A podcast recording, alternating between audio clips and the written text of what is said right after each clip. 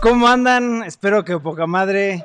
Estamos aquí de regreso en nuestro, creo que es el cuarto o el quinto eh, live que hacemos.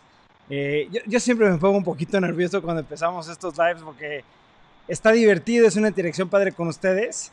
Eh, y pues bueno, perros, hay que empezar. Este, antes que nada, unos saludos este, a Daniel Delgado Santos, este, que también comentó de poner el podcast a las 7 pm. Recuerden, si en nuestro Twitter o Instagram no hacemos un cambio de horario, probablemente es que sea a las 7 pm. Después un saludo a David Armas, este, a Paul González, a Jair García. Este, hace tiempo les mandé un fanart del crew, no sé si se acuerdan. Ah, claro que sí, perro, me acuerdo perfecto. ¿Se acuerdan de ese, de ese fanart que nos mandaron? Sí. Sí. Estuvo muy chingón, ¿no? fue- te vas. Este, ¿qué opinan del nuevo? Creo. Creo que es, creo que es, creo que es Paul González. No, no, no, Jair García es el que hizo el fanart, ¿no? No, sí, pero, pero creo que se pronuncia Paul, no Paul, para que Ah, no. Perdón, perdón. Sí, Paul, Paul González, Paul González, sí. Este, pues bueno, perros, este, empezamos con algún tema, Venga. ¿sí? Sí. Ok, Debate, vamos, bro. vamos a empezar primero por algo que iba, ah, bueno, ahorita saludos a Mario Jiménez que acaba de entrar. Vamos a empezar por un tema que realmente Ibarra y yo ya lo platicamos y está un poco controversial. Y es Batman. ¿Qué opinan? Vas, Ibarra. Es que no. eh, bueno, en la semana salieron unas imágenes que no, no, habíamos, no habíamos visto antes de Robert Pattinson. Y creo que ya todos tuvimos la oportunidad de verlas. Este. La verdad es que ahí eh, hicieron hasta un- a una imagen muy chistosa que pusieron al Batman de Lego al lado de, de Robert Pattinson. Dijeron, se ve más imponente el, el Batman de Lego que Robert Pattinson. No sé si tengas la foto por ahí. Sí, ya, ya se está viendo la foto, se está viendo la foto. Perdón, no está aquí en el live. Pero bueno, sí, es, para mí es un, un chiste, güey, O sea, hubo hasta rumores que supuestamente podría llegar a cancelarse. ¿Qué? No Sí, creo. sí. No, Por eso el estaría look que cabrón, ¿eh? tiene este actor. O sea, viendo la foto, sí, el güey se ve como un niño. O sea, se ve como si Batman es un niño y no, no se ve bien, siendo sincero, pero como lo he comentado y lo voy a volver a defender, hay que verlo en la película con la edición, con todo. Hay que verlo, Memo. No hay que verlo. Mira, yo honestamente cuando Ibarra me enseñó las fotos, porque hay dos fotos, ahorita nada más enseñamos una, a mí me sacó muchísimo de onda porque no parece Batman. Es, es, es Pero no es como, como si alguien Es se disfrazara de. Batman para Halloween o para un evento, no para una película de este tipo, ¿sabes? Entonces a mí sí me Todo- sacó muchísimo, el- muchísimo todo. de onda. Todo el proyecto de Batman eh, de esta película en específico ha empezado mal. O sea, se ha retrasado. Robert Pattinson no ha dado el peso que tenía que dar. Robert Pattinson se cae de la motocicleta. Le pusieron llantitas. El, el- las fotos de los primeros de los primeros looks a todos le cagaron, güey. O sea, todo estaba mal con la película, güey. No, no es una opinión muy individual, o sea, la opinión es bastante general. A lo mejor y los que digan, pues, no, hay que darle la oportunidad a esto, pues a lo mejor y no les interesa tanto Batman de primera instancia, por así decirlo. güey. Sí, no, a mí la verdad no me gustó en lo absoluto. Y como lo comentaste, Sí. es, desde un principio han habido problemas, han habido errores. Eh, aparte, el Batman pasado a opiniones contrarias a lo mío, a mí sí me gustó un poquito Ben Affleck en el sentido de como el outfit, ¿sabes? Tal, olvide tanto el actor, sino como todo el look que estaba transmitiendo, me encantó. Porque aparte está basado en uno de los cómics que más me gustan de Batman. Y después veo esta iteración de Batman y digo, shit, esto no es Batman, esto es un wannabe Batman, güey. Entonces, sí, no, yo completamente no, muy- no me gustó. O sea, no, no se relaciona con nada de Batman que hemos visto. Sí, no, nada, Nada. Nada, nada, nada, no mames. Chance parece al de Batman Beyond, de que es Batman Pero- Beyond, güey más flaco. Pero creo Sí, que lo- sí había dicho que él es Bruce Wayne, ¿no? Lo, lo platicamos antes, o sea, la única película que podría salvarnos es que fuera una de Batman Beyond. Y la neta no creo, güey. O sea, por lo que hemos visto no tiene nada que ver, güey. Ya sacaron un vehículo que cero es Batman Beyond, güey, ¿sabes? O sea, Sí, no, no, no. eso no. creo que fue descartado. No sé, sí, te digo, sí se ve mal y sí, no se parece a Batman, pero te- hay, que, hay que esperarnos, ¿no, güey? Chansey se ve mejor en la película. Sí, pero Pues a ver si sale, güey. A ver si sale la película, No porque que ya se- con tanta controversia, pues sí veo probable que la cancelen. Y sí tiene un look muy juvenil. O sea, yo no sé, por ejemplo, yo no, yo no, he- o sea, la noticia que tú leíste, Ibarra, yo, yo la verdad no sé nada de que si sí la van a cancelar o no, pero, o sea, por todo lo que ha pasado, sí, y aparte con el tema de lo que está pasando ahorita, afecta monetariamente, este, afecta contratos, afecta, afecta muchas cosas, entonces, tal vez sí, yo me imagino que sí la pueden llegar a cancelar, cabrón, ¿no? ¿Tú crees que sí la cancelen? Vas, apuestas, ya que estamos apostando casi. Es que también depende de qué tanto le hayan invertido, ¿no? Sí. O sea, porque si él invirtieron una buena lana, pues ni hay que sacar el proyecto adelante bien. a ver si se recupera algo. Ni siquiera han podido grabar bien, o sea, si, si la van a cancelar es el momento para hacerlo. Porque tuvieron que suspender las grabaciones y las pasaron hasta el siguiente año. O sea, fácilmente podrían no hacerlo ya y nadie se va a acordar de eso. Sí, sí está cabrón, sí está cabrón. Pasamos a otro tema, perros. Sí. Sí, exacto, como dice, dice Fompe 100 en los comentarios que le echen la culpa al coronavirus y borrón y cuenta nueva. Sí, güey, es la mejor decisión, güey. Que regrese, regrese Christian Bale, güey. Sí, sí, sí, sí, sí, total. Que regrese Christian Bell. Güey, a ver, vamos a hacer una. A ver, pregunta para todos los que nos están viendo y aparte para nosotros. Si pudieran escoger a un actor que pueda obviamente interpretar Batman, ya sea pasados Batmans o lo que quieras, pero que de- esté joven, algo más fresco, ¿a quién escogerían? Jean Dujardin. Sí, ese güey. Ese güey, cuando estábamos escogiendo quién iba a ser el nuevo Batman, ese güey le da el grano cabrón. No sé cómo, cómo se llama. Creo que se llama Jean Dujardin. A ver, déjamelo, déjamelo busco bien. Es el que sale en Wolf of Wall Street, el arquero. Ah, bueno, también sale con en Wolf of Wall Street, pero siento que es más como reconocible que es el principal del artista, ¿no? Sí, ahorita lo busco. A ver, vamos a. Es- sí, sí. mándenme la foto Jean para. Pásame la la foto y, te, y la voy a poner para que la vean. A ver, déjame. Voy a, voy a agarrar la primera, ¿eh? Sí, No sí, sí, la, la- la que encuentres. Es de Ajá. Batman, pero- No, no está Batman, pero chance y él. Sí. A Pero ver. a ver, déjate la mano, dame un segundo. Ya la mandé ya al grupo. Ok. No me ha Hasta llegado. ahorita que, que llegue, ahorita que llegue. El de la serie de Titans Oye, está. ni, ni se manda, güey. Shit. No tarda, no tarda, no tarda. Mientras sigamos platicando.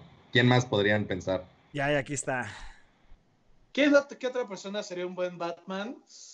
Mm, no sé, güey. Es que ese güey le queda como anillo al dedo, siendo sincero. Oye, el vato de Mira, aquí está la foto, aquí este, está la foto. Este es el que estamos hablando. Eh, se me hace que, o sea, sí, sí le queda un, un muy buen Bruce Wayne, ¿sabes? Uy, sí. Pero un sí. Batman, no sé, no sé, güey, no sé. No, sí, se me hace que un Batman sí le debe quedar porque aparte se ve como grandote así del cuello, la cara. Se ve que sí, sí le quedaría ser Batman, algo rudo. Para mí, a mí también me late así. O sea, si pienso así como un Batman que representa, pues a lo mejor lo que hemos leído y así. Porque, o sea, está bien, no, no, se trata de ser un buen Bruce Wayne y un mal Batman, ¿sabes? O sea, siento que la combinación, pues a lo mejor es como Christian Bale, a lo mejor se veía mejor como Batman que como Bruce Wayne, pero al final del- hace una buena combinación, ¿sabes? A mí me gustó Sí, Christian siento- Bale, que se me sí. hace que hace perfecto los papeles de los dos, güey, ¿sabes? Sí, para mí también, pues lo hemos platicado, o sea, sí, ya para qué platicamos de lo mismo de siempre. A mí sí me gusta más Christian Batman que como Bruce Wayne, pero no creo que es un mal Bruce Wayne, tampoco creo que es un excelente Bruce Wayne. Pues mira, vamos a ver unos comentarios que han dicho. Por ejemplo, este. eh, J. Rob dice Channing Tatum. Eh, no sé, no, siento que se me hace más como. Esa no, no me gustaría mucho. Eh, Lord Ray dice Jason Statham. Eh, él, él está muy mamado, pero un Batman pelón, no sé qué tal se vería. este. No, no se ve, hay, hay cómics de Batman que Batman Bruce Wayne está rapado y tiene el pelo corto, no pelón pelón, pero Jason Statham siento que va, tendría el mismo problema que este güey que el de Twilight, que es, está mamado, pero es slim, no es grande, ¿no? No, no, no, no, ahí A sí mí no estoy de acuerdo. Jason Statham está así, cabrón, no mames. No es como No, The Rock, que Rock es una mamada, pero este güey es, Está ancho, cabrón. No está mamado, está como se dice, está definido. No, sí está muy se mamado. Se le ven mucho los músculos, pero no estoy mamado. Yo siento que es como el mismo tema de decir a lo mejor Vin Diesel, ¿sabes? O sea, como que está muy casado con el tipo de películas que hace, ¿sabes? Mm. O sea, Jason Statham también es como, güey, el transportador, eh, Crank. Fast and the Furious. a- Sí, es demasiado, demasiado, no sé, pero se me hace un excelente actor. Sí, a mí me Mejor gusta que mucho. Sí. Mejor Sí, sí, eso sí, güey. Oye, vamos a pasar a, a una pregunta que nos han hecho aquí, que es Eduardo Leca, eh, que si coleccionamos cartas de Magic o de Pokémon, ¿quién quiere decir algo? Pues vas, JC, aquí tú eres el máster. Este- El máster del deck. Sí, sí coleccionamos, de hecho, bastantes este, cartas de Magic y de Pokémon, pero este, yo colecciono más bien como los sets completos. Eh, me gusta mucho ese de ir comprar sobrecitos, ir juntando tu colección y tener la colección completa. Entonces, eso es lo que me gusta y estoy, creo que nunca lo he enseñado e-, en, el canal, si quieren con mucho gusto lo hacemos, de enseñar la colección completa de que tenemos de Magic y de Pokémon, porque pues de Pokémon tenemos lo típico, ¿no? Desde la primera serie hasta hace unos años, pero de Magic tengo una colección muy, muy, muy, muy interesante. Este, que para la gente que le gusta Magic, le- les puede gustar esta colección, porque sí tengo cartas muy, muy raras.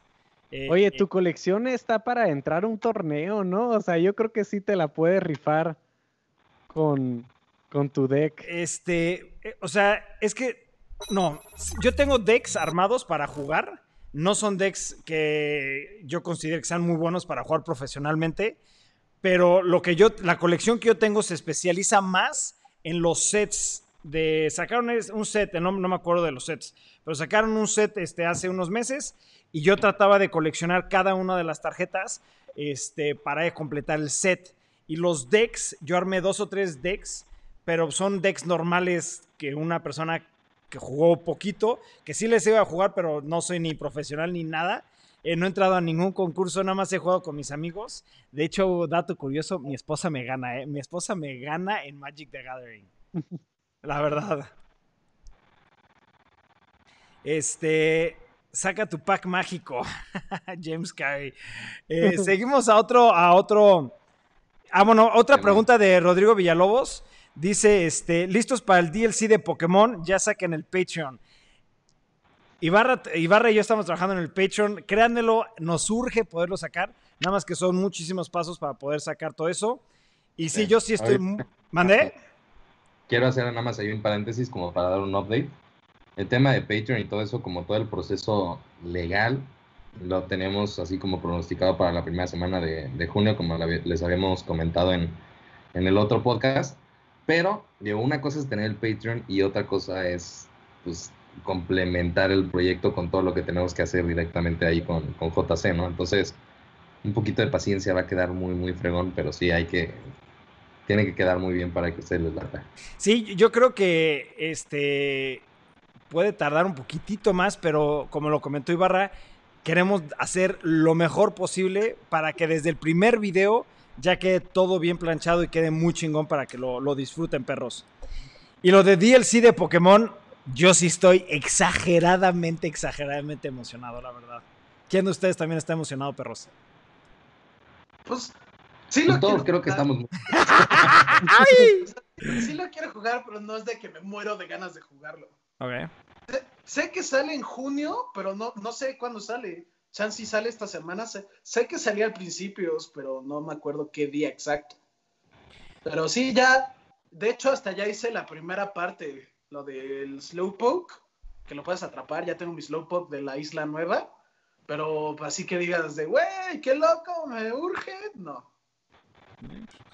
Oye, a ver, aquí hay un tema que no lo, no lo había puesto, pero no sé si tocarlo. Este, Uli Gabanelli este, hizo un comentario de saludos desde Chicago, Illinois, que aquí ahorita este, están bien cabronas los disturbios, gente robando, saqueando hasta las tiendas de pueblo. Se reveló en memoria de George, el afroamericano, este, justicia social.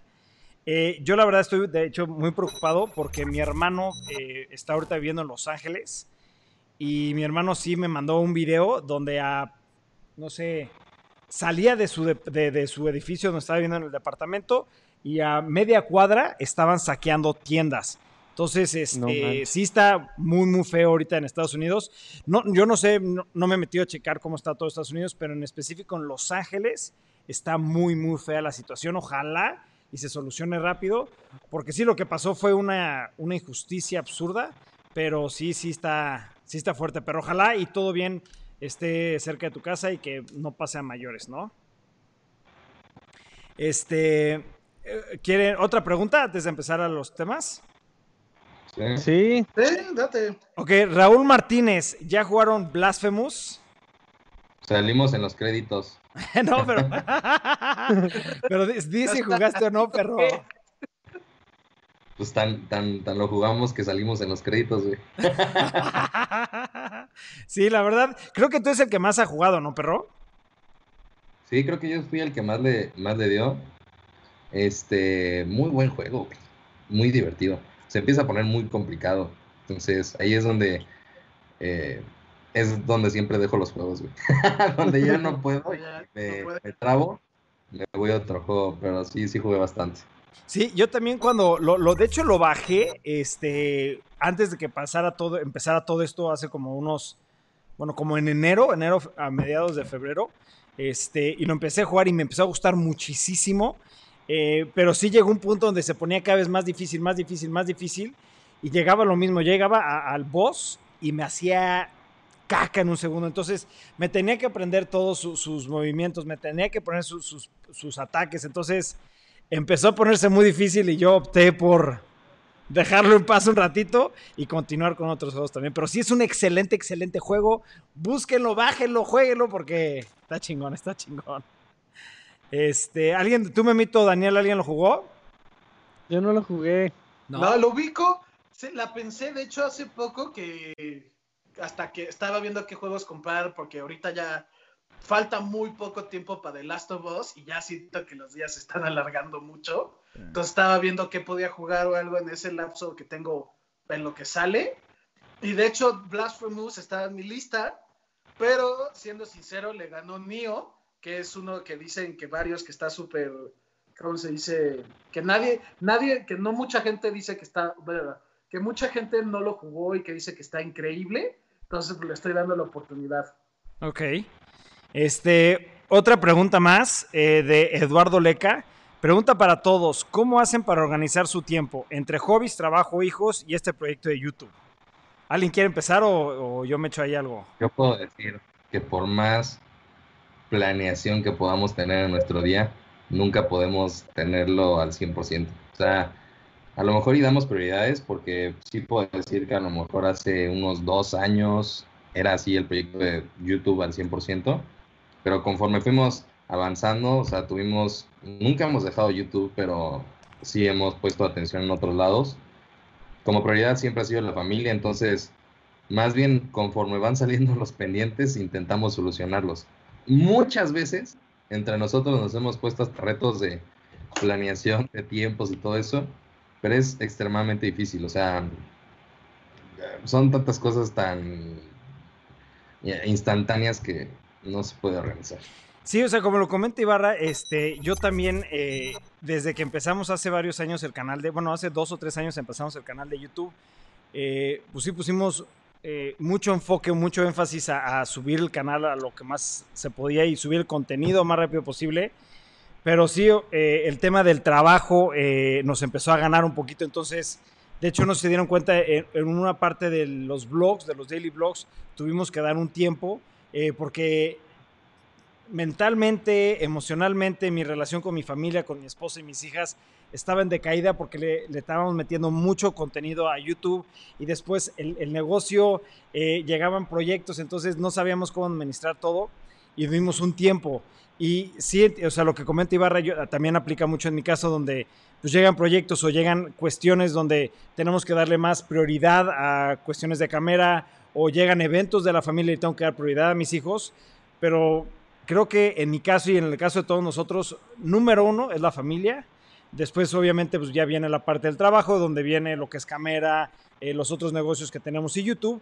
Y la parte del hobby, el hobby creo que sí está muy por detrás de todo. Eh, de hecho, como comentó Ibarra, yo he tratado de organizar bastante tiempo mis días. De hecho, hasta hubo un momento en donde, ¿no se acuerdan que hicimos un reto de despertarnos todos los días a las 2 de la mañana? Eh, fue un reto muy difícil, lo logramos, pero fue muy difícil. Y después traté de, tal vez no a las 2 de la mañana y empezarme a despertar a las 4. Y me empecé a despertar a las 4 de la mañana durante casi un año entero. Y lo logré. Eh, y me gustó mucho eso porque al, principio a las 4 de la mañana yo podía organizar muchísimas cosas, ya sea del canal o contestar correos o hacer este, proyectos, etcétera, etcétera. Y me daba mucho tiempo para después llegar al trabajo, enfocarme al 100% en el trabajo y después llegar ya a mi casa después de la comida y tratar de estar un ratito con mis hijas, regresar al trabajo y regresar a la familia, ¿no? Pero eh, me empezó a afectar mucho el despertarme tan temprano. Y aparte estuve leyendo muchas cosas donde tu cuerpo necesita dormir ocho horas eh, para estar sano físicamente y sano mentalmente. Entonces, pues te, también te tienes que cuidar y no todo tiene que ser trabajo y no todo tiene que ser familia y no todo tiene que ser hobby. Tienes que tener un balance, ¿no? Y por ejemplo, yo me acuerdo mucho que mi abuelo Santiago me decía, este, divide tu día en tres, trabajo, familia y tú. Y es muy difícil, pero es algo que yo personalmente siempre trato de hacer eso, darle la prioridad cuando le toca al trabajo, darle prioridad a mi familia y darme prioridad a mí, ¿no? ¿Alguien que quiera agregar más o me dejé ir ahí un poco de más? Te dejaste ir, pero me gustó mucho el consejo de tu abuelo. Este, se me hace muy sabio. Y yo en la, en la parte del hobby, pues trato realmente de levantarme entre 5 o 6 de la mañana para tener un, un rato libre y un espacio, porque pues sí hay que atender todas las prioridades que vayan surgiendo del día a día de, desde el trabajo y ya pues en la noche ahorita que nosotros tenemos los niños chiquitos, pues sí, este, luego, luego llegando del trabajo, pues es atenderlos un poco, ¿no? Para desde recoger, bañarse, dormir y ya luego empieza uno a caer porque pues ya empieza el cansancio, ¿no? Aquí, aquí el único que hace ese, el consejo de tu abuelo que ni se lo dio a él fue Memo, güey. Yo, ya ustedes como ya saben, Se dedica güey. demasiado tiempo a sí mismo, o sea, eso es completamente mentira. Pero es que pues no tiene hijos, por eso tiene esa Por oportunidad el memito. Sí, gra- gracias a Ninguno de Dios ya me divorcié y mi esposa se llevó a los hijos, entonces tengo todo el día libre. ¡Ay, sí, memito! No, pero pues sí, yo la verdad trabajo y cuando acabo de trabajar me pongo a hacer lo que quiero. Me dedico a mí mismo. ¡A huevo, pinche Memo! Quiero. Oye, vamos a seguir a otro tema antes de contestar más preguntas. Y creo que el siguiente tema eh, es algo que acabamos de vivir y todos estamos choqueados y emocionados por lo que puede significar esto en el futuro. Y obviamente me refiero a SpaceX, motherfuckers. ¡Shit!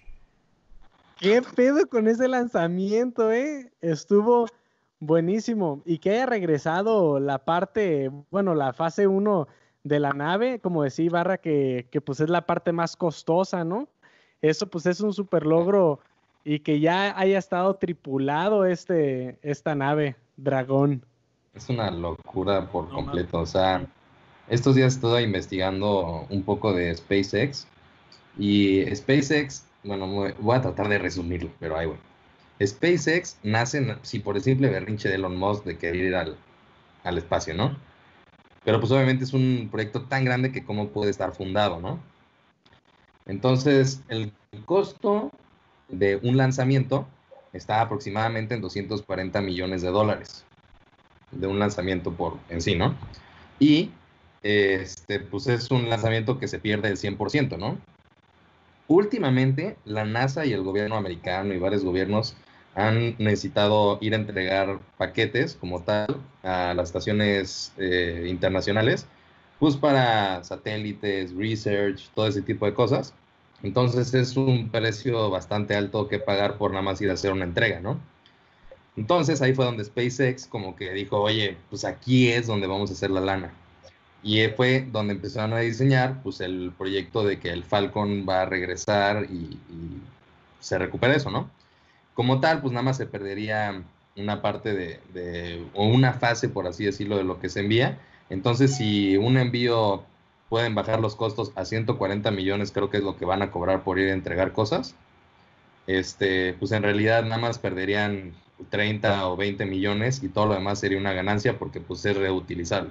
Eso es como lo cabrón de SpaceX. O sea, nadie lo pudo haber hecho, ni los chinos, ni los rusos, ni Estados Unidos, ni la NASA. O sea, nadie pudo diseñar eso y llegó una empresa particular y en 10 años literalmente lo pudo hacer.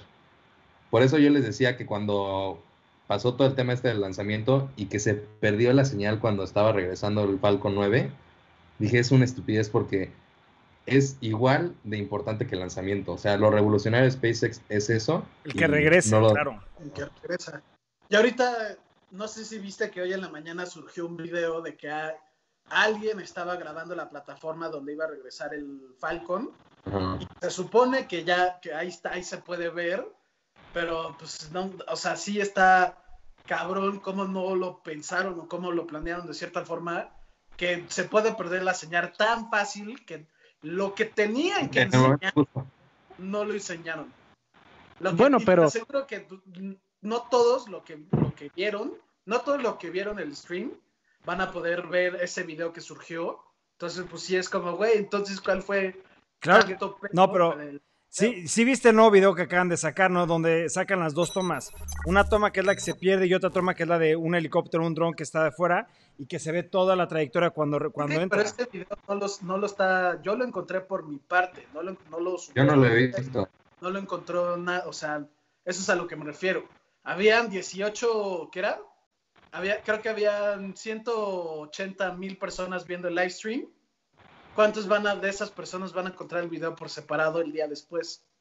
¿No? Está en, está en todos lados, Memo.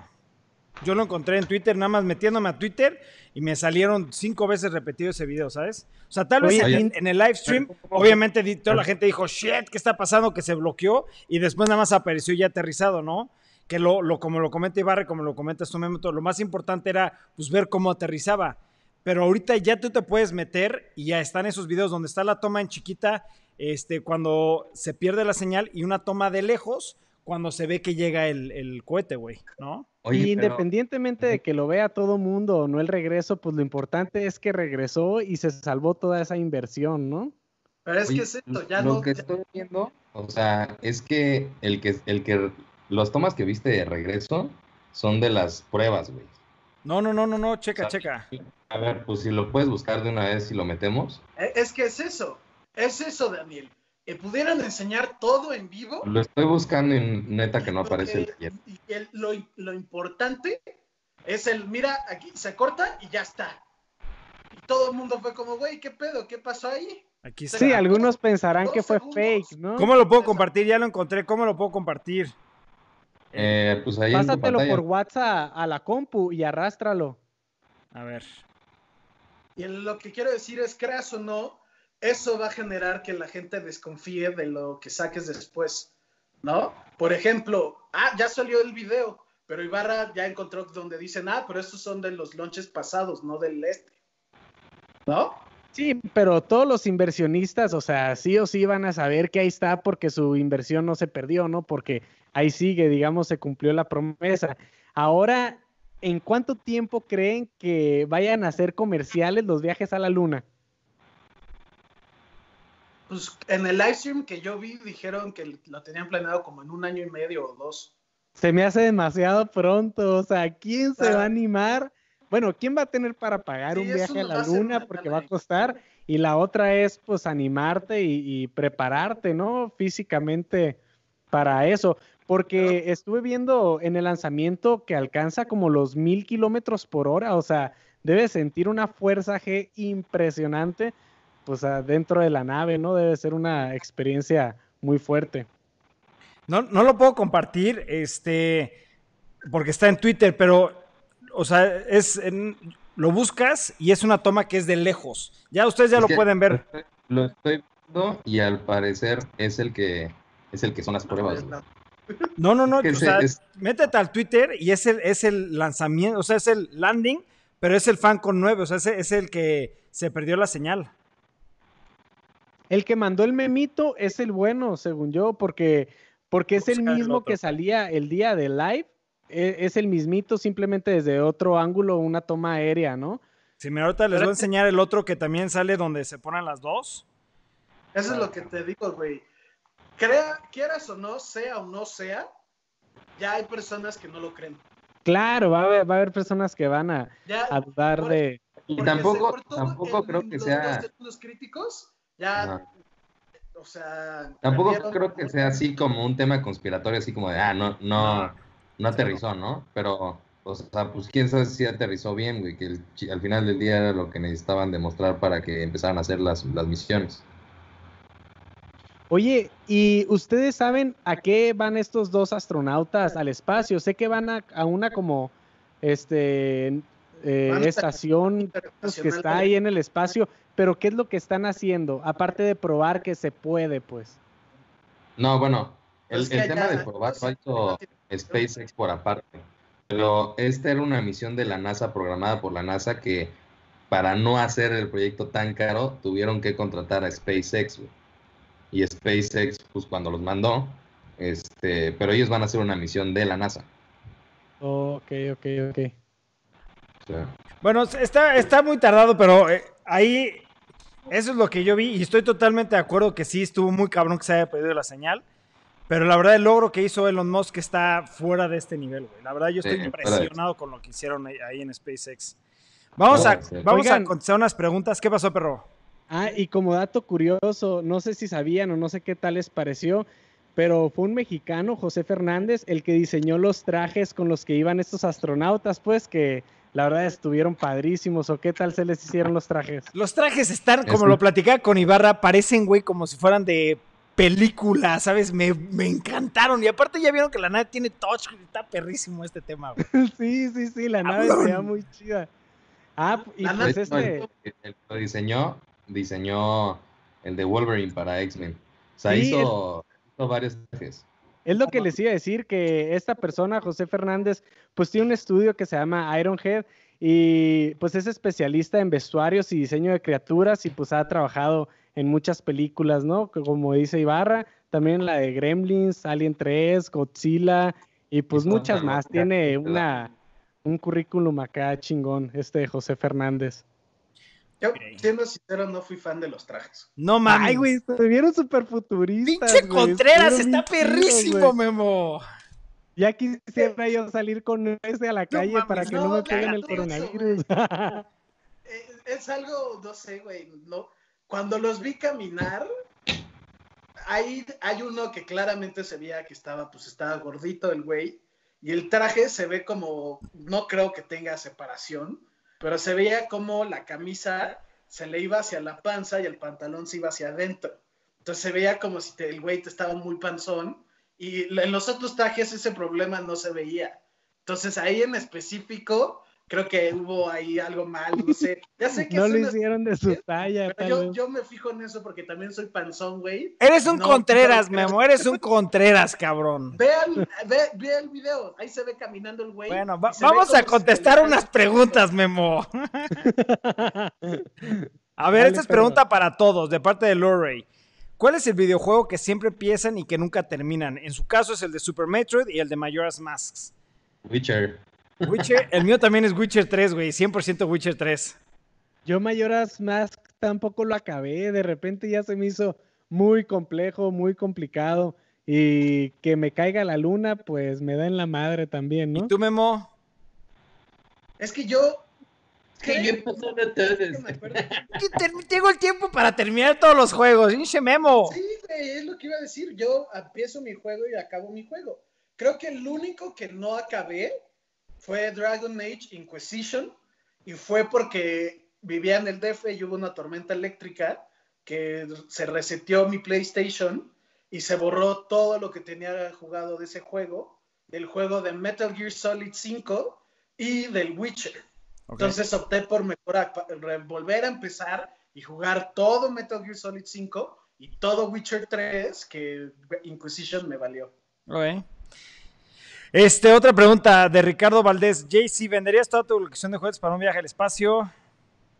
Oh, eso Eh, está interesante, güey. No creo. No creo.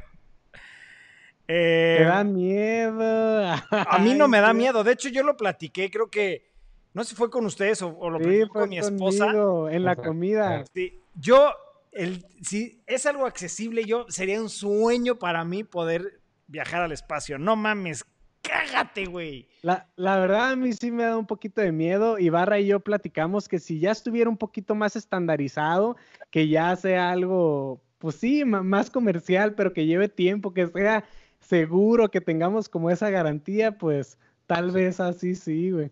Yo- primera- Yo sí me lanzo. Me, va- me primera muero vez de ¿no? Me muero de miedo todo el tiempo el despegue, el días antes, pero sí me gustaría ser como de lo de, en el primer año, o ser como de los primeros, güey. Sí, sí, obviamente me daría un miedo irreal, pero siento que estaría muy padre ser de, güey, foto de Instagram, güey, de la tierra. No ¿Cómo- manches, güey. cómo se ve que Eso no estaría tienes bien chido. Foto de Instagram, está chingón eso. Ok, otra cosa relacionada de esto es, Eduardo Leca pregunta, ¿gastarían la plata en un viaje comercial al espacio o lo gastarían en otra cosa? Pues todo depende, la verdad sí todo dependería del precio, de... Sí, todo depende, pero a mí sí sería un sueño hecho realidad poder viajar la- al espacio, ¿no? Imagínate bloguear eso, cuñado. ¡Shit! Yo, no sé, depende qué, es que sí va a ser una lana y depende qué tenga. Si ya tengo una casa y como que ya una vida más estable, chance y sí, pero si es ahorita de que todavía rento y mil cosas, pues no vale la pena Sí, Prefiero no, pues. dar una casa, una cosa así más. Tienes que tener un barote para poder considerarlo, cabrón. Sí, claro, no mames, es un pinche barote impresionante. Pero a ver, otra pregunta, y esta va dedi- de- dedicada a Ibarra. Ibarra, ¿qué coibas suaves recomiendas? Me dicen lanceros, coronas especiales o siglo cuarto. Eh, bueno, en específico Lancero es una fumada muy larga, pero es una fumada fría. En general ningún cohiba es suave, o sea, si estás empezando a fumar, JC te puede explicar su experiencia. Cállate, no, ahorita platico esa experiencia. Yo creo que, que cohiba son de los que tienen más fortaleza, de los habanos con más fortaleza. Entonces yo te recomendaría que empieces con un hoyo Monterrey, un Epicure 2, algo así, y ya de ahí vayas avanzando a después Montecristo. Eh, o sea, que vayas poco a poco, porque de verdad que una mala experiencia en los puros, o sea, te, te saca de los puros, o sea, no vuelves a fumar puro. Bueno, ahí te va. ra- ra- Antes de eso, ¿quieres, este, Rodrigo Villalobos hace una pregunta de cuánto le calculan al PlayStation 5. ¿Ya hablaron de esto o me espero?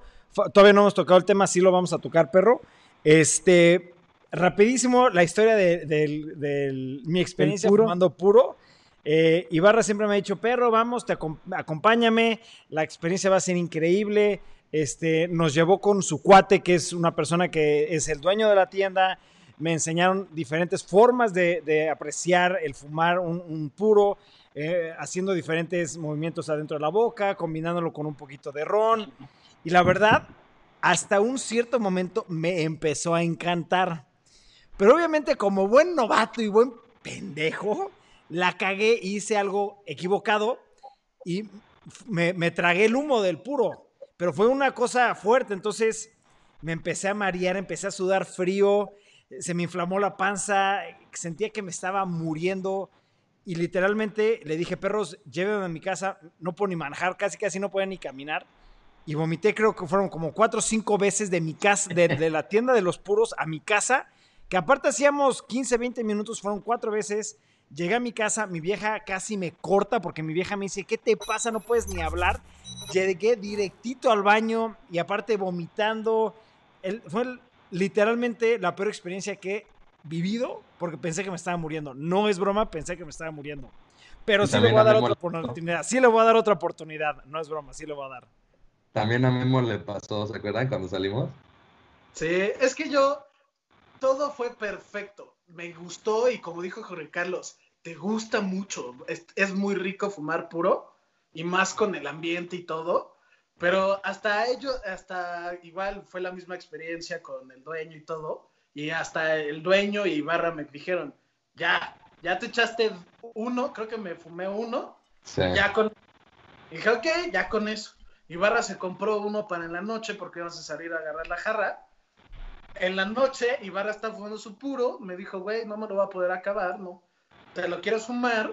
Y yo de pendejo No, te digo que sí. No, Sí, yo- Tú dijiste yo- que sí. Memo, yo te dije, lo ya no me voy a fumar porque ya era mi tercer puro y ya dije, ya estoy empezando a empurarme y ya no. Y tú dijiste, pues yo me lo fumo. Y dije, ¿seguro? Porque está muy fuerte y aparte no fumas muy seguido. Sí, no hay pedo. No, mames, que sí está cabrón, sí está cabrón. Es Aparte, que- sí, eh, como tú, yo, yo, yo cuántos años llevas fumando puro perro, entonces, pues tú ya agarraste esa resistencia, ese sabor y todo eso. Y novatos Sí. como Memito y yo, que aparte Memito se hizo el cool, yo puedo y la chingada. Ah, pues ya, ya andaba, ya andaba medio jarra y te dan un puro. Y dije, ah, padrón. Me veo padrotón. Sí, sí, sí, porque está chingón. Pero todo eso, todo ese tipo de cosas las podemos incluir en el video que, que me sorprende que varios quieren. O sea, la verdad es que es un tema que yo pensé que pues, a lo mejor a muy poca gente le interesaba, pero hay bastantes preguntas. Lo podemos tocar porque sí, la empurada es como el- lo peor que te puede pasar si estás empezando a fumar puro. O sea, sí hay como una manera de ir empezando. Tiene demasiada concentración de nicotina que a pesar de que no te la fumas, o sea, no te la pasas, pues se te quedan muchas terminales de tu boca y tiene muchísimas sensaciones. Entonces, pues ya platicaremos de eso. Exacto. Pero sigamos, porque si no, no, nunca va a acabar este podcast. Sí. Eh, eh, eh, Lorray, este, me encanta el marco que están usando para este directo. ¿Será el definitivo o irán rotando de marcos? Estamos haciendo muchas pruebas, perro. De hecho, este programa es. Queremos cambiar de programa y estamos haciendo muchas cosas para ir mejorando, como siempre. Eh, pero sí, nosotros estamos muy contentos cómo se está viendo ahorita el podcast, pero pues tal vez hacemos ciertas modificaciones para ir mejorando, ¿no? Queremos hacer algo eh, completamente customizado de parte de Jesse Toys and Save para hacer todo esto, pero pues toma un poquito de tiempo y andamos en todo eso, ¿no?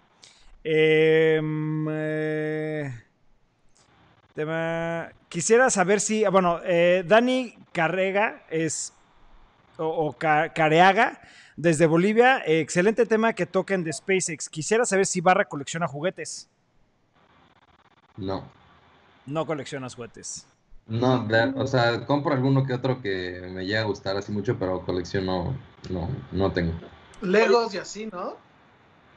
No, tampoco. o sea, se- no lo puedo llamar colección, o sea, a lo mejor y si una llega a salir una edición así especial de algo, como por ejemplo el del Apolo 11 de, de Lego, que es una edición que, que es pues, muy, muy codiciada, por así decirlo, y es difícil encontrar, y yo la encontré a buen precio, pues, por eso la llego a comprar, pero pues como tal colección, pues no. Otra pregunta para Ibarra y después ya empezamos ahora sí otro tema. De Omar González, Ibarra, ¿enciendes tus puros con encendedor, cerillos, una rama de alguna madera? Pues la, la mejor opción es hacerlo con un palito de cedro, pero por pues, comodidad lo hago con un, un encendedor de... Soplete se llama eso, ¿no? Sí, un soplete. Eh, es muchísimo más rápido, más sencillo, no se te contamina el puro, como que es la mejor opción. A ver. Pues vamos a darle al siguiente tema, perros. Y el siguiente tema es uno que puso Ibarra y es de Action Blocks de Google. Eh, a mí me encantó esto, pero si quieres, Ibarra, tú platica un poquito y después cada quien da su opinión, porque se me hace algo muy innovador. ¿De, de cuál? Porque no, no Ah, perdón, bien. es el de Action Blocks de Google. Ah, ok, perfecto. Bueno, Action Blocks es una mm, propuesta nueva de Google que me parece increíble. Eh, estuvimos platicando en la semana un poquito de eso con un aparato que compró JC, que a lo mejor hay un, hay un review, en donde puedes hacer macros. Literalmente puedes hacer, eh, por ejemplo, quiero que todos los sábados eh, mi YouTube se conecte solo, que todos los domingos, perdón, se conecte mi YouTube directo al canal de JC Toys and Serve a las 7 de la tarde. Y todo ese, todo ese proceso lo vas a poder hacer con un botón. Entonces vas a mapear todas las acciones de tu teléfono o de tu computadora también va a salir. Y al presionar un botón vas a poder hacer todo eso, ¿no? Obviamente, ese es mi, mi, mi ejemplo, fue como conectarte a un canal de YouTube en específico. Pero pues obviamente para edición, para hasta para Excel, gente que usa muchísimo Excel va a poder hacer, pues meter fórmulas en específico con un solo botón.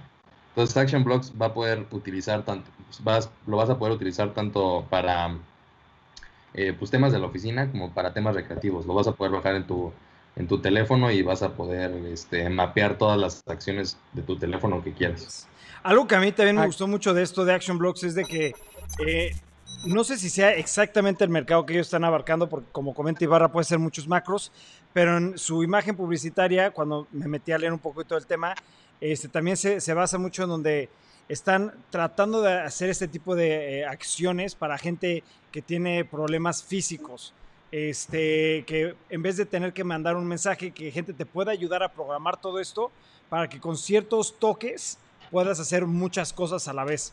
Entonces, este, a mí me gusta mucho lo que hace Google porque siempre está tratando de, de ayudar a ciertas personas o ciertos mercados y está tratando de abarcar como esa, esa conciencia colectiva y me encanta la, la verdad lo que está haciendo Google, ¿no? A mí, se, a mí se me hace fabuloso y más que, eh, que le puede ayudar a personas con, con, problemas físicos, también le puede ayudar a personas este, ya muy grandes, ¿no? De esas personas que no le saben mucho a la tecnología como mi abuelo, mi mamá tal vez, entonces ahí les podemos hacer toda la programación y los macros para que pues sea muy sencillo de usar el teléfono. Sí, creo verdad. que va a ser un éxito. Sí, porque un caso en específico, de hecho, hoy a las, a las, creo que es a las nueve de la noche o nueve y media, nos vamos a conectar todos este, por Zoom, la familia.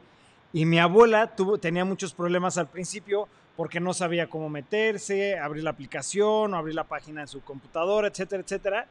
Y, este, y un primo este, le ayudó a dejarle un, todo un icono como no programado como un macro, pero hacerlo muchísimo más sencillo. Entonces esto de Action Blocks, pues obviamente cuando se lo podamos utilizar a mi abuela, ella nada más va a dar un clic y se va a conectar directamente a Zoom, a la llamada y va a hacer toda la conferencia y pues la verdad ese tipo de cosas van a ayudar mucho como lo comentó este Danny Boy.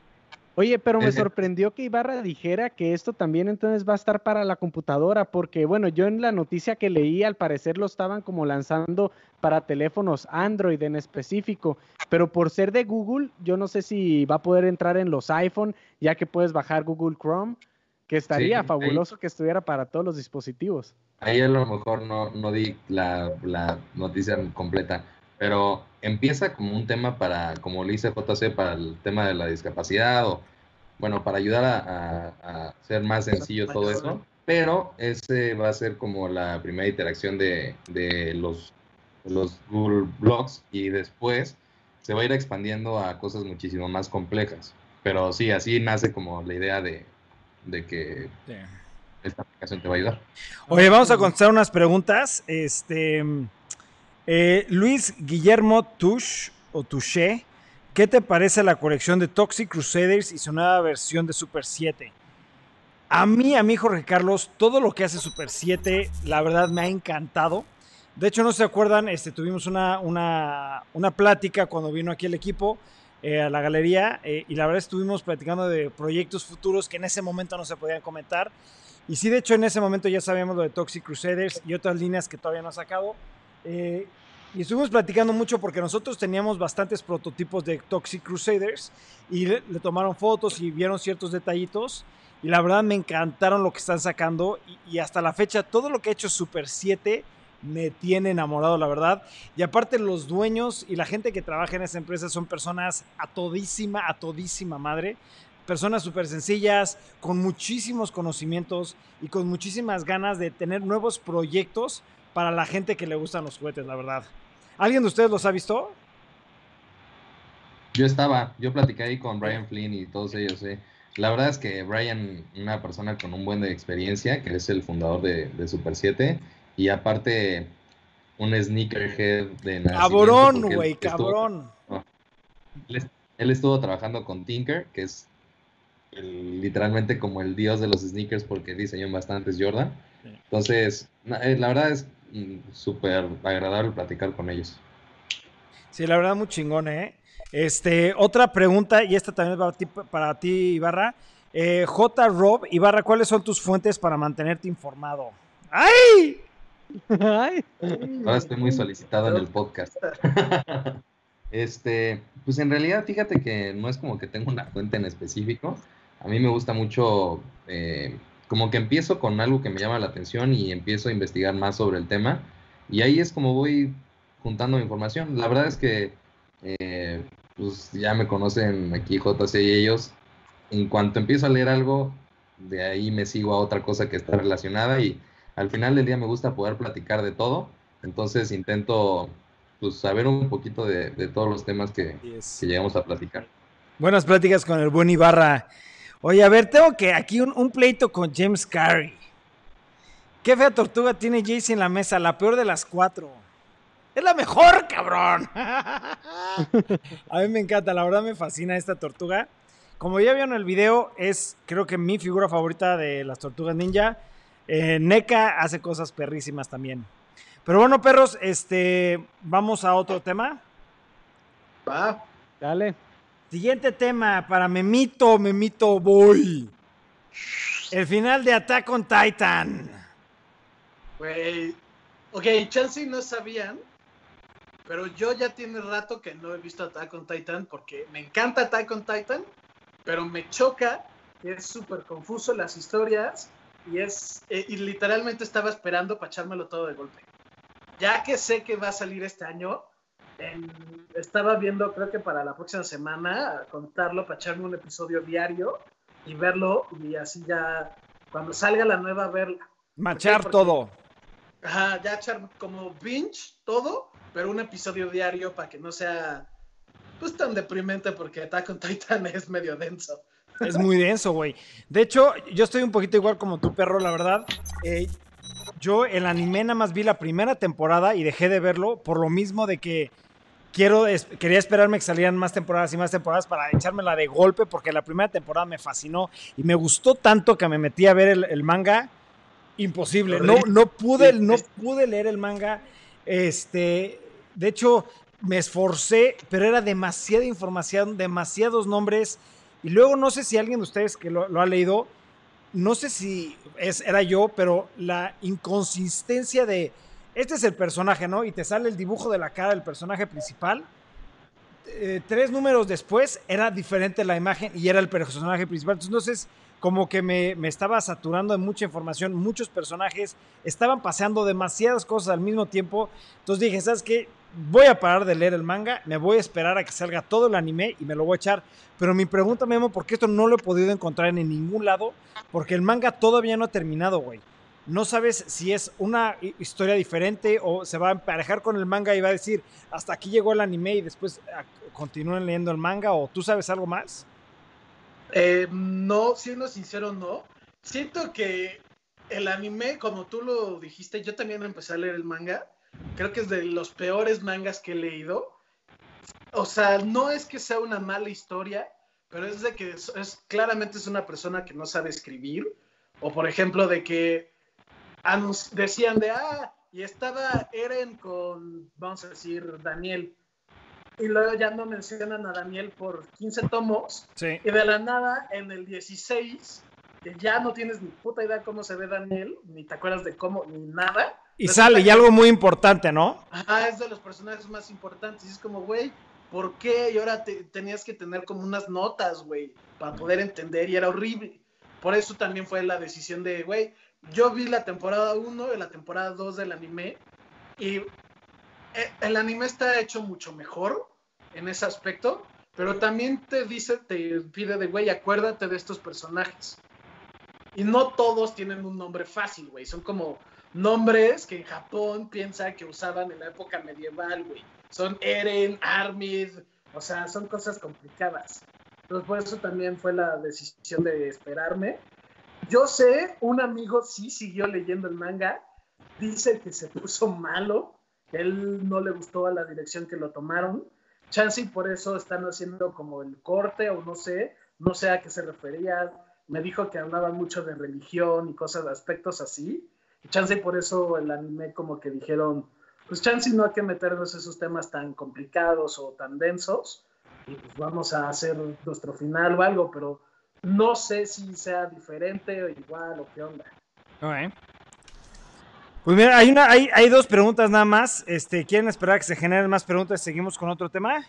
Hay una que decía Lore que decía, imagínense una película live action, pero ya existe una live action de, de Attack on Titan. Sí, de Muy hecho están haciendo la cierto. parte 2. Hay dos- Ujú. Sí. Pero bueno, no, ya, ya hay dos películas. Chance y están en la parte 3. Ah, Ok. Vamos a seguir al siguiente tema que. Este, sí. Este, que está interesante. Y vamos a hablar, obviamente, otra vez de la, la- la nueva película. Bueno, la nueva versión de, de de la película de los superhéroes de Superman, se me fue ahorita el hilo, de Zack Snyder. Ah, The Snyder. The Dark Side. Darkseid. Ah, sí. Estaban los rumores, porque como ya se acuerdan del podcast pasado, no me voy a volver a echar el speech de 20 minutos. Pero, retomando rápido, tenía otro final que introducían y hablaban mucho más en específico a Darkseid, que es como el Thanos de DC. Y el actor ya había confirmado de, güey, yo, a mí me contrataron para hacer Darkseid en la película de Justice League.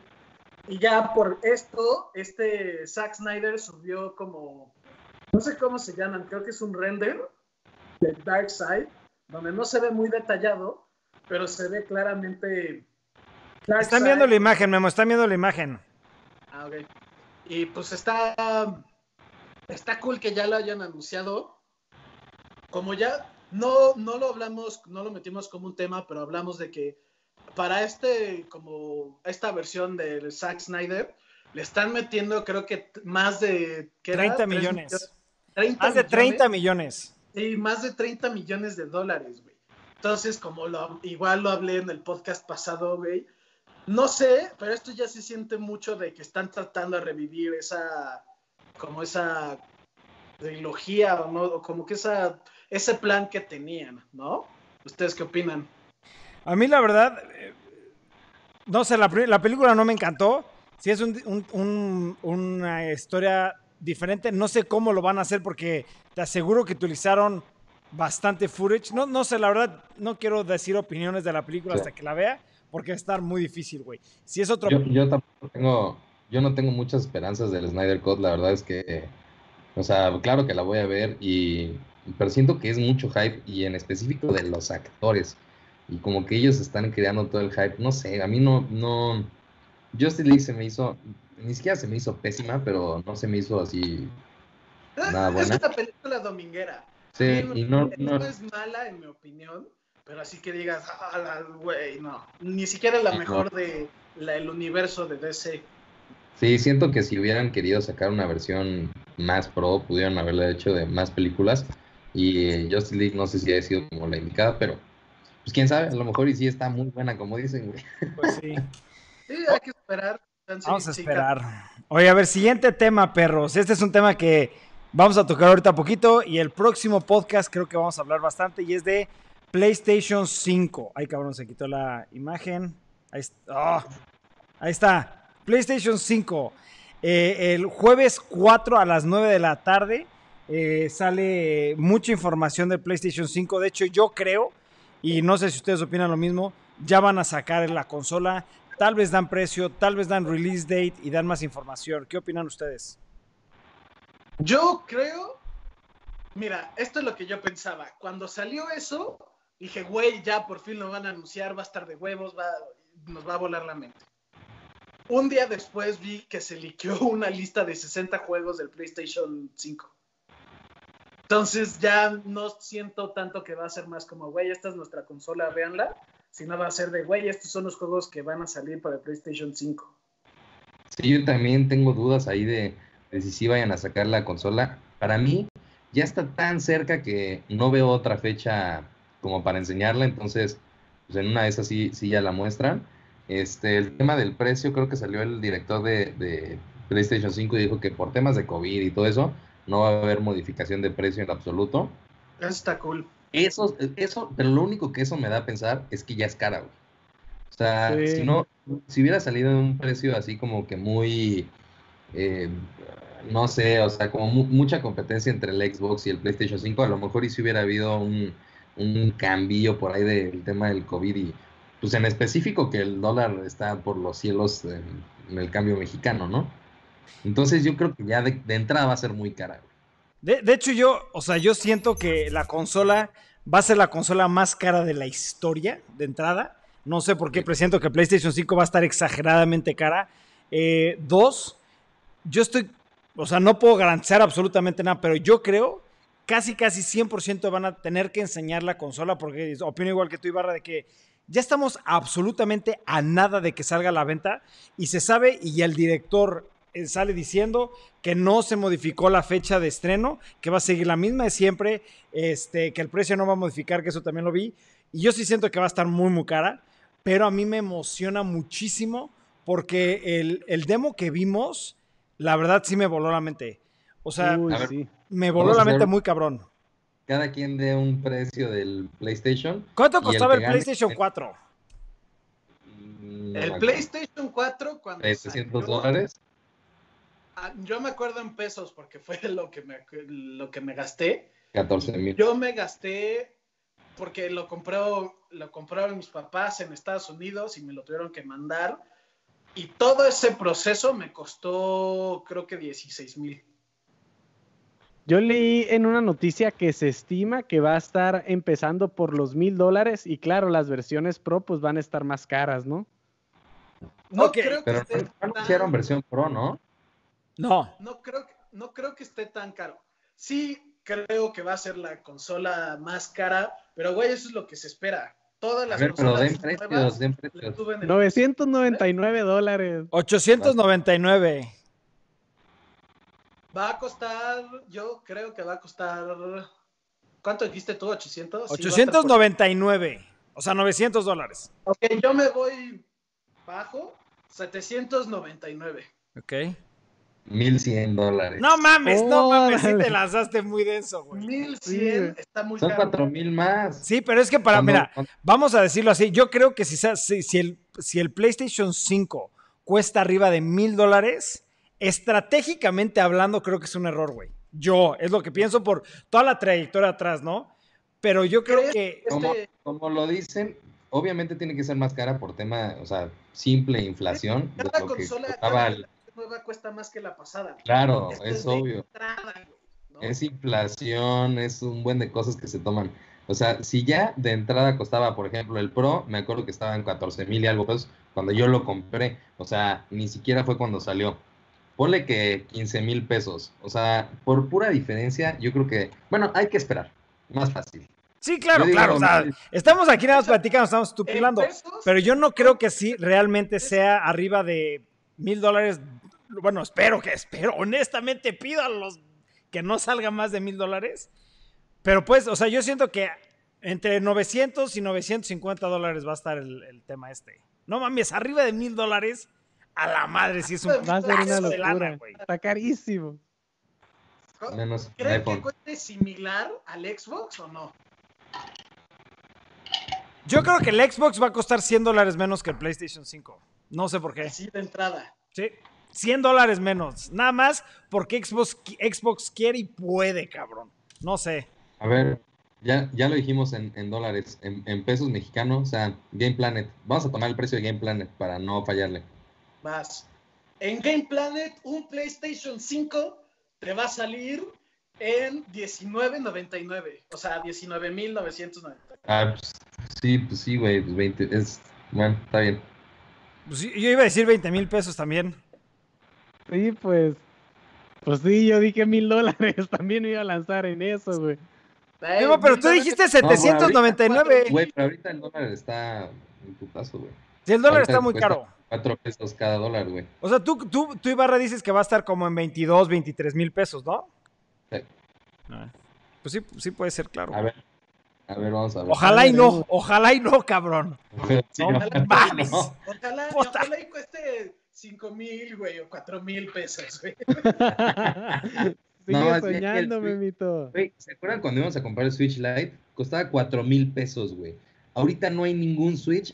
El Switch Lite, 6,500 pesos, güey. No, de hecho, lo que sí me da, lo que está impresionante es, no se han visto en la noticia, eh, hubo una temporada donde todos los Switch están agotados, no los encontrabas. Y solamente los encontrabas en reventa y como dijiste tú, estaban en los cielos, güey, la verdad, ¿no? Pero creo que ese del Switch Lite era una. ¿Cómo se dice? Yo no lo Una- decía en reventa. Ahorita te metes a Amazon. descuento, ¿no? No, estaba, cuando salió costaba 5 mil pesos, güey. 4 mil. 4.900 y cacho. Sí. Oye, a ver, una pregunta de Lorray. Pregunta para todos. ¿Qué saben de un anuncio que hizo Sega sobre algo revolucionario? No creo que sea un juego nuevo. Dicen que es una consola nueva, pero lo dudo. Yo leí algo acerca de esto, este, pero no se sabe nada. O sea, hasta donde yo leí no se sabe nada. Es algo que van a anunciar, pero yo también eh, no sé si va a ser una... No sé, no, no tengo ni idea. Nada más sé que anunciaron que viene algo, algo muy interesante por parte de Sega. Tú, Mito, ¿qué te imaginas? Yo me acuerdo que hace ya rato, pon tú como unos cinco o cuatro meses, habían dicho, a, salieron unos rumores y fue cuando Sega empezó a cambiar su imagen. Pero no sé, chances, no, no sé si pueden sacar una consola nueva. Siento que estaría, es mucho dinero que no tiene Sega en específico porque pues, la mayoría de sus mascotas les fue muy mal, ¿no? Entonces, no sé, güey, Chansey puede ser como una consola retro o algo así que sí. Eso no creo que cueste lo mismo que hacer un Dreamcast. Un Dreamcast, sí. Esto era chingón. No mames, un Sega Saturn, te cagas. Oye, a ver, otro tema, perros. Es un tema que la verdad, a mí, ¿dónde lo tengo? Aquí ya se me fue el. El tema aquí no está. Acá lo tengo, acá lo tengo. Ok, este es un tema que la verdad no sé si lo platiqué en un podcast, pero vamos a hablar de Some Good News. Este se vendió, eh, lo compró eh, otra plataforma. Eh, ¿alguien, ¿Alguien vio alguno de estos capítulos o no lo vieron? Yo me eché, todos los capítulos porque creo que ya me conoces, soy una persona que me caga, me caga, no puedo hablar de cosas negativas, de morbo, de noticias malas y más en esta época donde hasta saben que me salí de todos los grupos porque todo el mundo nada más hablaba de cosas malas, cosas malas, cosas malas, cosas malas, cosas malas. Y cuando encontré el primer capítulo, bueno, ni siquiera el primer capítulo, lo estaban anunciando que iban, lo iban a sacar, este, me encantó. Entonces dije, me lo voy a echar. Y, la verdad, todos los capítulos estaban muy, muy buenos. Hasta en unos, lo tengo que aceptar, saqué lágrima. Eh, porque es algo que necesita ahorita el mundo. Yo siento que ahorita, sí, ¿qué es lo que vende? Pues el morbo. Pero yo siento que ahorita la verdad estamos en una época donde necesitamos ya noticias buenas y constantes. Y esta, eh, les recomiendo para la gente que no lo haya visto que se meta a YouTube y vea los capítulos que hay porque están padrísimos. Y hay noticias muy, muy pequeñas de que una señora fue este, a ver a su marido que no podía tocar y le cantó una canción. O sea, hay muchas historias así, pero luego hay historias un poco más, más más que afectan más a, muchas personas y están muy padres. Súper recomendado, la verdad. Yo lo vi a través de que pues tú lo mandaste al grupo porque por lo mismo de la cuarentena todo el mundo estaba hablando de cosas malas. Se hizo padrísimo que, que, estén pues ya promocionando buenas noticias también. Y vi que lo compró Viacom de CBS y lo compró porque John eh, Stravinsky creo que se llama, eh, pues ya se iba a empezar a dedicar a sus proyectos, ya que está como protagonista en una serie de Amazon y también está como director en otra película que se llama The Quiet Place. Entonces, pues él o iba a tener que terminar, digamos, con, con ese canal o bien pues lo iba a tener que vender. Entonces creo que fue una idea fabulosa también venderla y que esto continúe.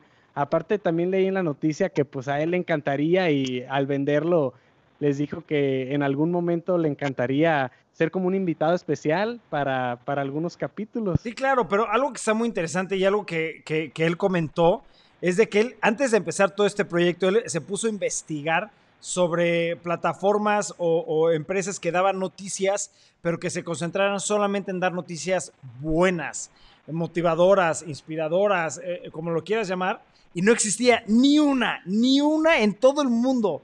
Lo único que existía eran noticias del día y se concentraban más en problemas, en situaciones actuales de está pasando esto y se acaba de morir tal persona y acaban de atacar esto y hubo un terremoto acá. Que esto hizo noticias que muchas veces tienes que enterarte, pero ninguna o, o ningún segmento de esa noticia se trataba de cosas buenas.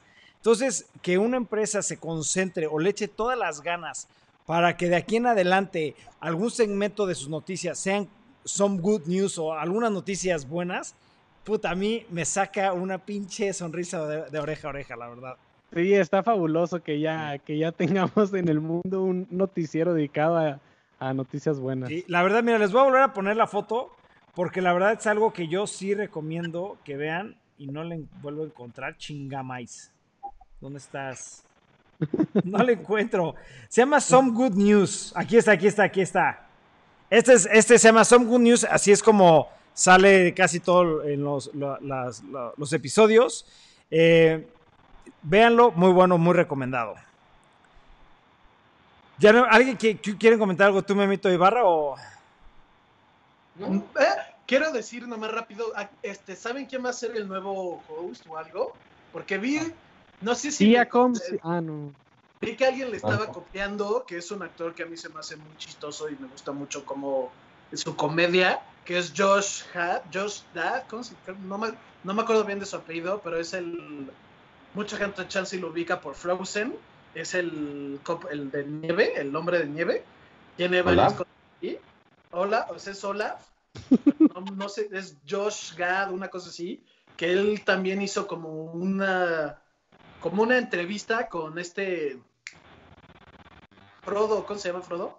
Bueno, el Elijah Wood. Elijah Wood, ¿no? Ajá, con Elijah Wood y ahí fue de, güey, ¿y cómo harían un, una reunión de Lord of the Rings? Y luego empezaron a salir todos los del cast y todos empezaron a hacer como un chiste y todo y como se sintió muy como good news y se volvió medio viral ese Pero es que, mira, él lo que él está haciendo no es tanto como dar información o dar noticias que han pasado cosas buenas en el mundo, sino él se concentraba, que hecho a mí me gustan mucho, que reunía a, ciertos actores o ciertas franquicias que ya no están y, se juntaban y hablaban de, de, la película que hicimos, si te acuerdas, y fue una reunión muy padre y, y la verdad está muy increíble lo que está también haciendo él pero él no se concentraba tanto en la noticia, sino se concentraba más en, eh, fue este proyecto, vamos a juntar a esta gente que hizo este proyecto y vamos a platicar un poquito del proyecto, ¿no? Metiéndole un poquito de comedia también. Pero sí, sí, está muy chingón eso. Este, otro tema. Henry Cavill en pláticas para regresar como Superman, pero, pero, para otra película. Sí, no, no se sabe, no se cree, bueno, se sabe que no va a ser una película de Superman, ¿no? Vi varias cosas ahí de que decían de cuál puede ser. Y la más probable, y estaba 100% de acuerdo con lo que decía la noticia, es o va a ser en Shazam 2 o Black Adam. ¿Nada más una de esas dos y ya? O sea, eso es lo que se creen. Por ejemplo, se sabe que están haciendo Aquaman, se sabe que va a salir Wonder Woman, este Suicide Squad, pero ahí como que no encaja tanto Superman, ¿no? Yo vi esta noticia que básicamente decía, por el aspecto, ellos lo vieron en un aspecto de por la película de Shazam que salió, que el, hermano era súper fan de Superman, por eso lo van a regresar y va a ser igual como un tipo cameo. Yo siento que encaja bien con Shazam y Black Adam porque es como siempre empieza, hay una película que me gusta mucho que es animada, que es Shazam y Superman, creo que es el, subnombre es El regreso de Black Adam, una cosa así, que es como una muy buena película que introduce muy bien a Shazam y lo que es Black Adam y por qué es un y explican por qué Black Adam es uno de los güeyes más fuertes en todo el universo de DC y para poder dar bien esa idea usan a Superman, que es como de los seres más fuertes. Entonces siento que por ahí pueden encajar el de, güey, ya, ya vieron a Chazam todo, jajaja, todo está cool, somos divertidos, con un, toque medio dark, pero no mucha gente ubica que Chazam es güey. Chazam es de las cosas más fuertes en existencia del universo de DC, de que en muchos cómics, de los más populares, siempre es una de dos. O lo usan como el antagonista, le hacen como un brainwash o algo, o lo matan al principio porque Shazam, o sea, spoiler alert para los que no sabían, es un niño. Entonces, en Justice y así, pues lo matan al principio cuando es un niño, antes de que se pueda volver un superhéroe. ya. ¡Memo! ¿Qué? Estuvo muy bueno, muy buena tu plática, güey, la verdad, muy chingona, güey. Empezaste a decir, bueno, pusiste el... Nada, lo puse de, de relajo. Este, es que tenemos una última noticia y creo que está muy buena. Una noticia que nos, creo que muchos tenemos muchas cosas que opinar y obviamente me refiero a Space Force. Oigan, ¿creen que haya tenido algo que ver el, el lanzamiento, o sea, la fecha en que lanzaron Space Force con el lanzamiento este de Elon Musk, porque Ah, creo que le da un poco de, de hype, o se me hizo como muy, como coincidencia, ¿no? Coincidencia nada más. ¿Y qué tal les pareció la serie, pues? Me cagó, güey. A ver, exprésate, Ibarra, déjate ir, déjate ir, déjate ir. Yo, yo, o sea, se los, yo, ya habíamos platicado de esto y ya me habían criticado, güey. Me habían dicho, nah, pues que no puedes decir nada si no la has visto, güey. Yo sabía que, o sea, mira, el trailer malísimo, no me hizo reír en lo absoluto, o sea, desde ahí yo me di cuenta que, pues a lo mejor y, pues Chansey no era ni siquiera la comedia que, que yo tenía, pues en mente, ¿no? Pero después empecé a ver como que el desarrollo del personaje de, de, Space Force. Y yo de verdad que intentaba decir, güey, es que este güey tiene que ser medio cagado y, o sea, no, no sé, o sea, no, sinceramente, aburrida, güey. O sea, tramas así medio pinches brutos, güey. O sea, no me gustó nada, güey. Y tengo una teoría de por qué ese tipo de comedias no funcionan. ¿Cuál es tu teoría? Échatela, échatela. Ahí te va. Creo que al ser una comedia no necesitas meter mucha cinematografía. Voy a poner ejemplos, porque a mí me encanta el tema de la cinematografía y pues me encanta ver este tipo de producciones. Pero supongamos Friends. Supongamos Friends.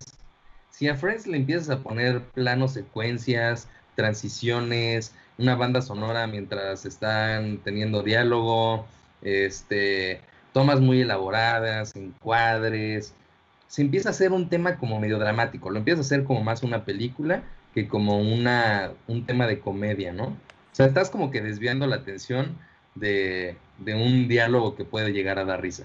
No sé si me doy a entender. 100%. ¿Vieron Space? Sí, 100% te estás dando a entender. Bueno, es- este tema es como de cada capítulo siento que estoy tratando de ver una parte de una película en donde de repente no sé si va a pasar algo cagado o si simplemente creen que viendo a Steve Carell bailar y cantar va a ser algo cagado para Ah, alguien. güey. Eh, o sea, net- neta no encontré y después no voy a decir spoilers, pero hay, hay como que episodios como tal que el desarrollo es nulo, güey. O sea, El mejor episodio es el Ah. 2. el, el 2 que te parece a ti mejor, a mí se me hizo una estupidez, güey. Y la verdad es que no, no, no, digo, es de gustos, ¿no? A lo mejor a alguien le encanta, güey. Pero yo se lo dije a Memo antes de empezar esto. Para mí es la peor aparición de Steve Carell, güey. Madres. güey. Yo, yo estoy de acuerdo en que es muy mala serie. Yo vi hasta el episodio 4 y dije, ya no lo voy a seguir viendo. No me está gustando. Vi el episodio 1 y no me gustó. Vi el episodio 2 y como ya lo dije, no sé por qué me ataqué de risa. Se me hizo, mm, para no decir spoilers, porque es muy reciente, pero siento que llega un punto que es tan menso que no puedes hacer nada más que atacarte de risa. Pero en general, como dijo Ibarra, yo siento que esta serie hubiera estado mucho mejor si le hubieran hecho como la comedia estúpida que tiene. La, la comedia, así que luego tiene una comedia muy estúpida, que, se regre- que la hagan para atrás. Si está al 100% ahorita, con un 20% hubiera estado bien y que le suban un poquito a los temas dramáticos, hubiera sido mucho mejor. ¿Por qué? Porque desde el primer episodio le pasan cosas muy negras al protagonista. Y lo toman como muy chistoso de jajaja y no pasó nada, pero güey, hasta pasó una cosa que de la nada está todo bien y se corta a un año después. Fue como, güey, ¿qué pasó en ese lapso del año? Que todo se fue al hoyo, básicamente. Sí. Y fue como, güey, ahí lo hubieran metido un poquito más y te hubiera llegado, como que te jale un sentimiento o algo, hubiera estado mejor. A que, ah, ja, ja, ja, y bla, bla, bla, y no pasa, y estamos todos. Yo, yo, yo lo que como que me, me, me trataba de dar a entender la, la, la serie, y a lo mejor es fue mi culpa, pero yo quería pensar que de verdad era un güey pues medio tonto, que le salían las cosas, güey. O sea, un tipo Michael Scott, ¿no? Y al principio sí es como el güey medio tonto, que todos como que le tiran carrilla, y que no le salen las cosas, güey. Y, y, por eso dije, ah, pues sí va a ser así, güey, sí se va a tratar de eso. Y como dice Memo, un año después, y ya el personaje es algo diferente, güey. O sea, ahí cambia el personaje por completo. Y, y te das cuenta que los tontos no eran no era él, sino que eran los otros, pero a los otros le sigue yendo igual de, de bien. No sé, Está muy rara. No, no, que... Sí, ¿hasta, ¿hasta qué capítulo llegaron? Mira, yo, yo honestamente no tuve tiempo de, de, de verla. Eh, de hecho, hoy en la noche me quiero echar mínimo uno, dos o tres capítulos.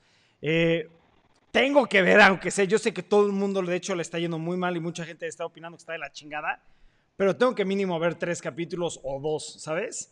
O sea, pero eh, que hasta que la vea puedo dar un poquito más mis opiniones, pero sí, yo no pude ni ver ni un capítulo. Creo que Dani, tú sí viste uno, ¿no? Yo hoy vi el primer capítulo y la verdad no se me hizo tan mala, pero la verdad sí no me dio risa. Este, y a lo último acabó en un cliffhanger, yo le diría, pues, porque acabó en algo como que, ¿qué? O sea, para que te quedes picado para que hagas el segundo, y ya que Mito dice que está buenísimo, pues sí tengo mucha curiosidad. Pero sí, no, no, no, no da mucha risa. Rotten Tomatoes tiene 39, güey. Sí, le está yendo muy, muy mal. La verdad sí le está yendo muy mal a, la, a la serie. No, no le está yendo bien. Y a lo que dijo Ibarra al principio de este tema, yo no estoy de acuerdo que es la peor Aparición de Steve Carell. Aparición de Steve Carell. La peor aparición es la de Evan Almighty, que es cuando el güey es Noah y tiene que llevar a los animales igual, que es básicamente la historia de Noah. Esa es la peor aparición de Steve Carell por mucho. no hay punto de comparación, güey. Ok, a ver, una, un comentario de Raúl Ruiz. Memito es un top 10 de películas por década. Por ejemplo, los 90 Terminator 2, Lista de Schindler, Pulp Fiction, Unforgive, Unforgiven, Jurassic Park, etcétera, etcétera, ¿no? Pero pues bueno, perros, este es el final del podcast. ¿Alguien que quiera agregar alguna pregunta? Lo que ustedes digan, perros, podemos continuar. No, pues, ¿No? ¿Qué esta semana? No, pues no. Ok. Pues bueno, perros, como siempre, muchísimas gracias por, apoyarnos, por, eh, acompañarnos en estos lives. Eh, la verdad, creo que están saliendo muy bien y, espero que les estén gustando, les estamos echando muchas ganas. Y como se dan cuenta, le estamos metiendo diferentes elementos para que se vea algo más estético, algo más bonito. Eh, y también si quieren que toquemos algún tema en específico, recuerden, los pueden seguir dejando en los comentarios. Los seguimos leyendo cada uno de los, de los comentarios. Este, y pues los queremos muchos, muchas gracias y solamente recuerden, perros, pónganse gel, no salgan de casa, lávense las manos y ojalá no se aburran más que nosotros. Nos vemos mañana, perros, descansen.